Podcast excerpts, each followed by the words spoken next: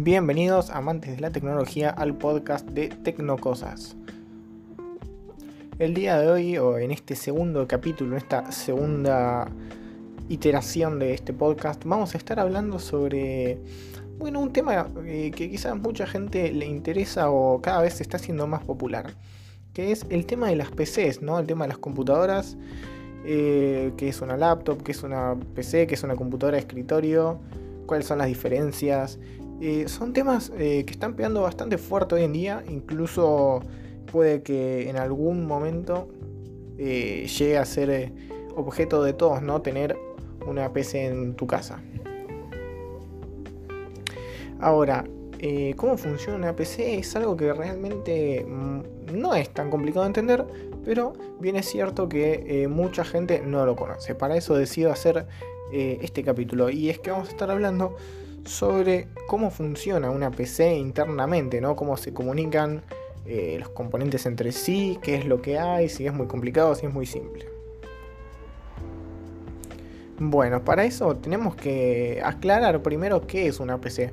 Una PC funciona o es, por así decirlo, un conjunto de componentes que cumplen eh, una tarea individual cada uno cumpliendo estas tareas individuales cada uno, se puede llegar a hacer una tarea, por así decirlo, mayor entre todos, eh, dividiéndose el trabajo eh, una parte por parte, así cada componente realiza una parte y el trabajo final es más sencillo de hacer.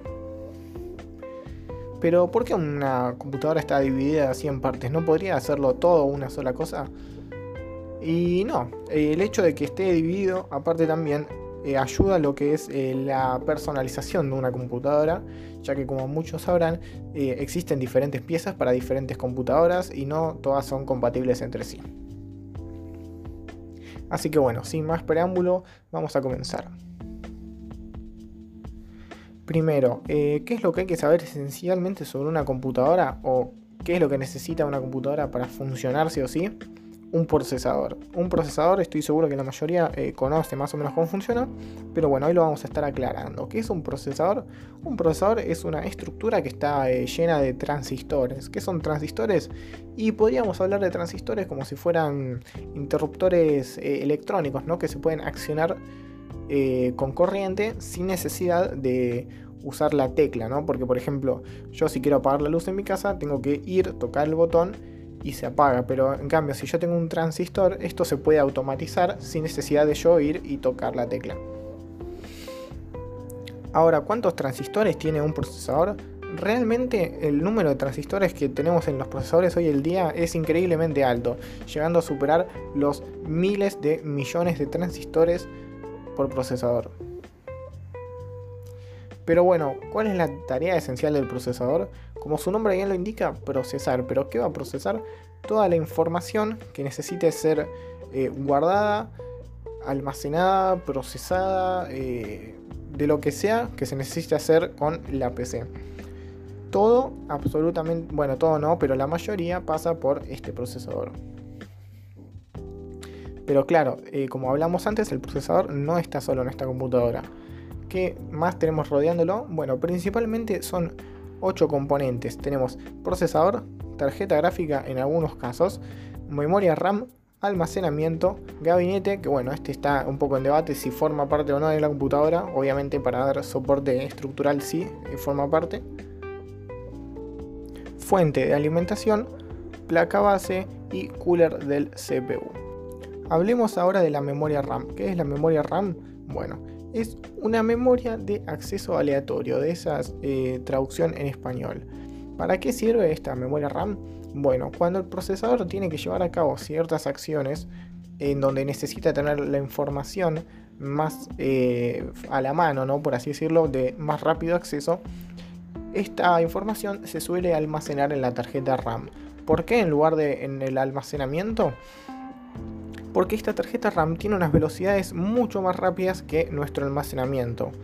Pero bueno, si todo esto, si la memoria RAM tuviera, tiene más velocidad, ¿por qué no se usa una memoria RAM como almacenamiento? Porque una memoria RAM suele tener poco... Eh, porque una memoria RAM tiene mucho menos espacio. Por ejemplo, las encontramos de variantes hoy en día de 8, 16, 32, 64 o hasta 128 GB. Y me vas a decir, bueno, 128 eh, GB son un montón. Sí, pero realmente no puedes guardar nada ahí. ¿Por qué no se puede guardar nada? Al reiniciar nuestra computadora, esta información que está dentro de la RAM desaparece. Por eso, aparte de RAM, se la conoce como memoria volátil. ¿Por qué volátil? Porque lo que mencionaba antes, al reiniciar la computadora o al apagarla, estos datos desaparecen y tendríamos que cargarlos nuevamente. Ahora, hablando un poco del almacenamiento, ¿qué tenemos en el almacenamiento? Bueno, generalmente es un, puede ser un disco rígido eh, llamado técnicamente HDD por sus siglas en inglés.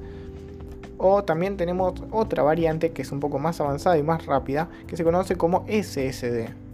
Ahora, ¿por qué eh, SSD o HDD? Bueno, el HDD es el disco sólido convencional que conocemos, Hard, hard Disk Drive, eh, de sus siglas en inglés ¿Cuál es el inconveniente que tiene este o por qué este y no el SSD? Bueno, este principalmente sirve para almacenar mucha información. Tenemos variantes de 1 tera, 2 teras, 4 teras, 12 teras. Eh, pero bueno, eh, algo tiene que tener, ¿no? Si puede tener tanto almacenamiento. Y si su contraparte es la velocidad. Son discos, por ende, eh, la lectura es magnética, entonces no se alcanzan unas velocidades de lectura y escritura muy rápidas. Por eso suelen ser bastante lentos. Mientras más aumenta el almacenamiento total de estos discos, generalmente tienden a ser más lentos. Ahora el SSD, ¿qué ventaja tiene? Al contrario que el HDD, si bien eh, puede guardar grandes cantidades de almacenamiento como 1 tera, 2 teras, incluso 4, son increíblemente rápidos, eh, alcanzando velocidades casi similares a las de RAM. Pero bueno, eh, ¿por qué uno es más rápido y el otro es más lento? El SSD tiene la ventaja de que son celdas electrónicas donde se almacena la información en forma de bits. Eh, esto da para profundizar en otro capítulo, pero bueno, por el momento vamos a entenderlo de esta manera. Se almacenan los datos en forma de corrientes eléctricas. Ahora, ¿cómo se almacenan los datos en un disco rígido? Bueno, se usa un disco en donde magnéticamente se leen y escriben estos datos. Para escribirlos de forma magnética es un proceso mucho más lento que leer o escribir corrientes eléctricas. Hablemos ahora de la motherboard. ¿Qué es la motherboard o la placa base o la placa madre? Bueno, esta o sí, bueno, esta placa es donde van a ir montados todos nuestros componentes que eh, deseamos eh, o que elegimos previamente para nuestra computadora. Y es que tiene su lugar para el procesador, para la RAM, para el almacenamiento, para el cooler, incluso tiene unos montantes donde vamos a poder montarla en un gabinete. ¿Qué más hay que destacar de esta motherboard? Eh, prácticamente se encarga de interconectar todos los componentes. Sin una motherboard no podríamos eh, hablar de una propia PC. Y es que nos proporciona conexiones directas, por ejemplo, del procesador con la memoria RAM, el procesador con el almacenamiento, el procesador con la tarjeta gráfica, etc. etc. Hablemos ahora de, bueno, quiero descartar rápidamente estas dos para profundizar con una de las últimas que nos queda vamos a descartar el gabinete y el cooler del CPU. Si bien son consideradas partes de una PC, no cumplen como unidades de procesamiento o no llevan a cabo, por así decirlo, tareas activas, sino que son elementos eh, que sirven para dar estructura o en el caso del cooler, para enfriar el CPU. El gabinete lo único que nos da es un soporte estructural donde montar nuestros componentes y que quede más lindo a la vista y no un montón de cables tirados por ahí en tu cuarto. Ahora, me faltan dos componentes. ¿Cuáles son estos dos componentes? Uno es la fuente de alimentación y el otro es la tarjeta gráfica. Vamos a hablar de la tarjeta gráfica. Para comprender cómo funciona una tarjeta gráfica es fácil pensar como que es una computadora o una mini computadora que va dentro de nuestra computadora. ¿Pero por qué esto? Sí, porque esta, por así decirlo, mini computadora, nuestra gráfica, tiene memoria RAM, tiene su procesador y le llega su alimentación. ¿Para qué sirve todo esto? Eh, todo esto con el fin de darnos una imagen a nosotros. Sin una tarjeta gráfica o una tarjeta gráfica integrada dentro de un procesador, no podríamos tener imagen de video y no podríamos eh, pasar esos datos que están en la computadora a un monitor. Pero, mm, ¿por qué se hacen con una gráfica y no se hacen con un procesador? Bueno, un procesador eh, procesa, por así decirlo, los datos en serie, un dato atrás del otro en sus diferentes núcleos. Si tiene cuatro núcleos, va a poder procesar cuatro núcleos, eh, perdón, cuatro acciones a la vez, pero solo cuatro. Después de esas cuatro van a venir otras cuatro, después otras cuatro, después otras cuatro y otras cuatro. En cambio, ¿cómo funciona una gráfica? La gráfica tiene miles, por no decir casi que millones de núcleos. Ah, bueno, actualmente estamos más cerca de los 8.000, 9.000 núcleos por, o 10.000 quizá más por gráfica, pero bueno, depende de cómo los contabilices. Según la marca se llaman diferentes y se cuenten de diferentes maneras. En cambio, con la gráfica podemos eh, tomar todas, eh, todos estos miles de núcleos y hacer como pequeñas tareas a la vez. Eh, pero de una manera muy rápida. al ser tareas pequeñas y tener muchos núcleos, estas tareas salen rapidísimo, que es lo que necesitamos para poner una imagen en un monitor. Todos sabemos que un video es una sucesión de imágenes. El estándar hoy en día está en 60 fotogramas por segundo o 60 fotos por segundo.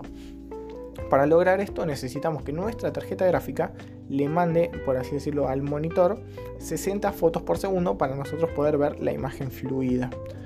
Ahora, esto hablando de que tenemos 60 fotogramas por segundo. Existen monitores hoy en día de 120, 144, 240, incluso 300 hercios. Pero hercios, ¿no estábamos hablando de fotogramas por segundo? Sí, cambia un poco la descripción. Bueno, hercios, eh, o el hercio, mejor dicho, es una medida que se utiliza para decir que algo pasa una cierta cantidad de veces por segundo. Por ejemplo, la electricidad o la corriente alterna en diferentes países, por ejemplo acá en Argentina es de 50 a 60 Hz, es decir que va y viene 50 a 60 veces por segundo. Entonces, ¿qué quiere decir si digo que tengo un monitor de 144 Hz? Que puede mostrar 144 fotos por segundo. Ahora, no basta solo con tener un monitor que me pueda mostrar todos esos, esos fotogramas, sino que también necesito que mi gráfica pueda proporcionar todos esos fotogramas. Por ende, ahí es donde empieza a tomar más importancia una tarjeta gráfica dedicada de alto poder. Generalmente, no, llamarse no se llaman así, es un término que uno le pone para referirse a esto, pero generalmente se conocen como gráficas. Pero bueno, de todo esto realmente no se encarga la gráfica, sino que nos falta una parte más todavía. Por ejemplo, cuando uno juega un juego, quizás has escuchado hablar que se necesita tener una buena tarjeta gráfica para que ese juego corra o funcione o se vea bien fluido. ¿Esto por qué es? Porque el juego se, tiene lugar en la tarjeta gráfica, se procesa ahí. No, realmente el juego lo procesa tu procesador, pero claro, procesa solo código, no procesa imágenes. ¿Quién es la encargada de pasar ese código a imágenes? Exacto, la tarjeta gráfica.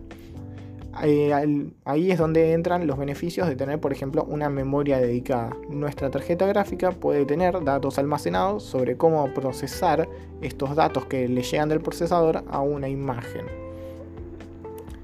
Entonces, eh, toma esta información que le llega del procesador, la interpreta, ¿no? la transforma a imágenes y la manda a nuestro monitor. Mientras mejor o mientras más núcleos sea nuestra gráfica, generalmente vamos a poder enviar más cantidad de fotogramas a un monitor. Pero claro, no solo con tener una buena gráfica funciona, sino que también vamos a necesitar de unos buenos componentes que la acompañan. Pero bueno, vamos a hablar ahora sobre el siguiente componente. ¿Cuál es el siguiente componente? La fuente de alimentación. ¿Por qué la dejé para el final? Generalmente es eh, de los componentes más sencillos, pero a la vez eh, complicados, ¿no? Y es que la fuente de alimentación se encarga de transformar esa corriente alterna que está en nuestro enchufe de nuestra casa, por ejemplo, a corriente continua. ¿Por qué a corriente continua? Porque en la PC o los componentes electrónicos realmente no funcionan con la corriente que están en nuestros enchufes, sino que eh, funcionan con corriente continua. esta corriente continua en lugar de ir y volver, como lo hace la, alterna, va en una sola dirección y circula en esta sola dirección. Solo sale de un punto A, va hacia el punto B y así sucesivamente. ¿Por qué se necesita esta fuente de alimentación? Bueno, más allá para no quemar los componentes, eh, los componentes de la PC suelen consumir mucho, especialmente el procesador y la tarjeta gráfica si hablamos de unos, por ejemplo, de gama alta. Por ende vamos a necesitar una buena fuente de alimentación que nos pueda proporcionar toda esa cantidad de energía para poder dársela a nuestra tarjeta gráfica, a nuestro procesador y bueno, al sistema en general para poder correr bien los juegos. Ahora, eh, ¿en qué unidades se tienen en cuenta para elegir una fuente de alimentación? Bueno, eh, quizás has visto ver que tienen un número de tres siglas, como por tres siglas, no, tres cifras, como por ejemplo 500 y una W. 500 una W, 600 una W, 650 una W, 750 una W. Bueno, ¿qué es la W? La W se utiliza en electricidad para referirse a los watts que bueno, para hacerla corta es la cantidad de energía que puede entregar esta fuente de alimentación. Entonces podemos decir que mientras más potencia tenga nuestra fuente de alimentación, más vamos a poder alimentar componentes potentes, ¿no? Por ejemplo, con una fuente de 750 watts no voy a tener problema para levantar cualquier equipo de gama alta hoy en día. Pero en cambio, si tengo una de 500, probablemente ni siquiera encienda porque demanda mucha energía. Una vez aclarado cada componente por individual, vamos a hablar un poco de la PC junta, ¿no? Y es que, mm, ¿por qué se dividen estos componentes? Bueno, realmente como escuchaste, que mencioné hace un rato, cada componente cumple muy bien una característica por sí solo, una característica que, no, que otros componentes no pueden hacer. Por ejemplo, las tareas que hace la RAM no las puede hacer el disco duro o las tareas que hace el procesador no las puede hacer la tarjeta RAM, por así decirlo. Pero bueno, ya que hablamos todo esto, vamos a hablar un poco de compatibilidad. Eh, si quiero armarme una computadora, ¿puedo agarrar cualquier componente del mercado, mezclarlo con cualquier otro y tener así mi computadora Frankenstein armada por mí mismo? Eh, no, realmente existen muchas eh, o muchos problemas de compatibilidad, pero no son problemas. De hecho, están ligados más que nada a que las marcas van sacando día a día productos más nuevos y para soportar esos productos más nuevos, otras marcas necesitan sacar productos todavía más nuevos. Por ende, al tener un producto nuevo, generalmente no suele ser muy compatible con productos antiguos. Pero bueno, ahora que sabes todo esto, eh, ¿Cómo armaría yo una PC? Bueno, es bastante sencillo. Hay que ir eligiendo las piezas una a una sabiendo que son compatibles entre sí. ¿Cómo hago esto? Bueno, podría uno saber simplemente o también buscando en Internet. Internet es esta herramienta tan extensa que nos proporciona tanta información que si te dijera que si no lo vas a encontrar en Internet prácticamente te, estaría mintiendo. Al igual que encontraste este podcast, puedes encontrar un montón de información. Pero bueno, entonces, si una PC funciona así, yo puedo comprar, por ejemplo, componentes eh, básicos y dedicarme a edición de video o trabajo en 3D. Realmente no. ¿Por qué? Porque trabajo en 3D y edición de video, por ejemplo, en 4K, eh, demanda mucho componente o demanda, por así decirlo, una gran cantidad de procesamiento, por ende vamos a necesitar una PC bastante potente. Entonces, ¿cómo sé qué puede bancar cada cosa? Bueno, lo mejor es buscar estos benchmarks. ¿Qué son benchmarks? Bueno, en internet está repleto. Son una especie de videos o pruebas de que hace la gente de la comunidad comprando ciertos componentes, juntándolos con otros para ver cómo rinden y en base a eso uno se puede ir guiando. Si yo quiero comprar un procesador y tengo tal gráfica, puedo buscar esta gráfica con ese procesador que me pienso comprar ver el video de esa persona y que le diga si me sirvió y ya está, eh, ya que a esa persona le sirvió, a mí también me va a servir, lo conecto todo junto y funciona bárbaro. Ahora que sabes todo esto, probablemente creas que sepas al 100% cómo funciona una computadora, pero realmente no. Hay algo eh, todavía más abajo, incluso se puede indagar todavía muchísimo más y es que hay cuestiones de ingeniería informática que ni siquiera yo comprendo, pero bueno, voy a estar eh, agradecido de investigar y traérselos a ustedes en futuros episodios. Así que de momento este sería todo el episodio. Me despido, eh, como siempre saben, escucho ideas, sugerencias, temas futuros, lo que quieran para hablar en el siguiente capítulo. Escucho sus ideas y nos vemos en otro episodio de Tecnocosas.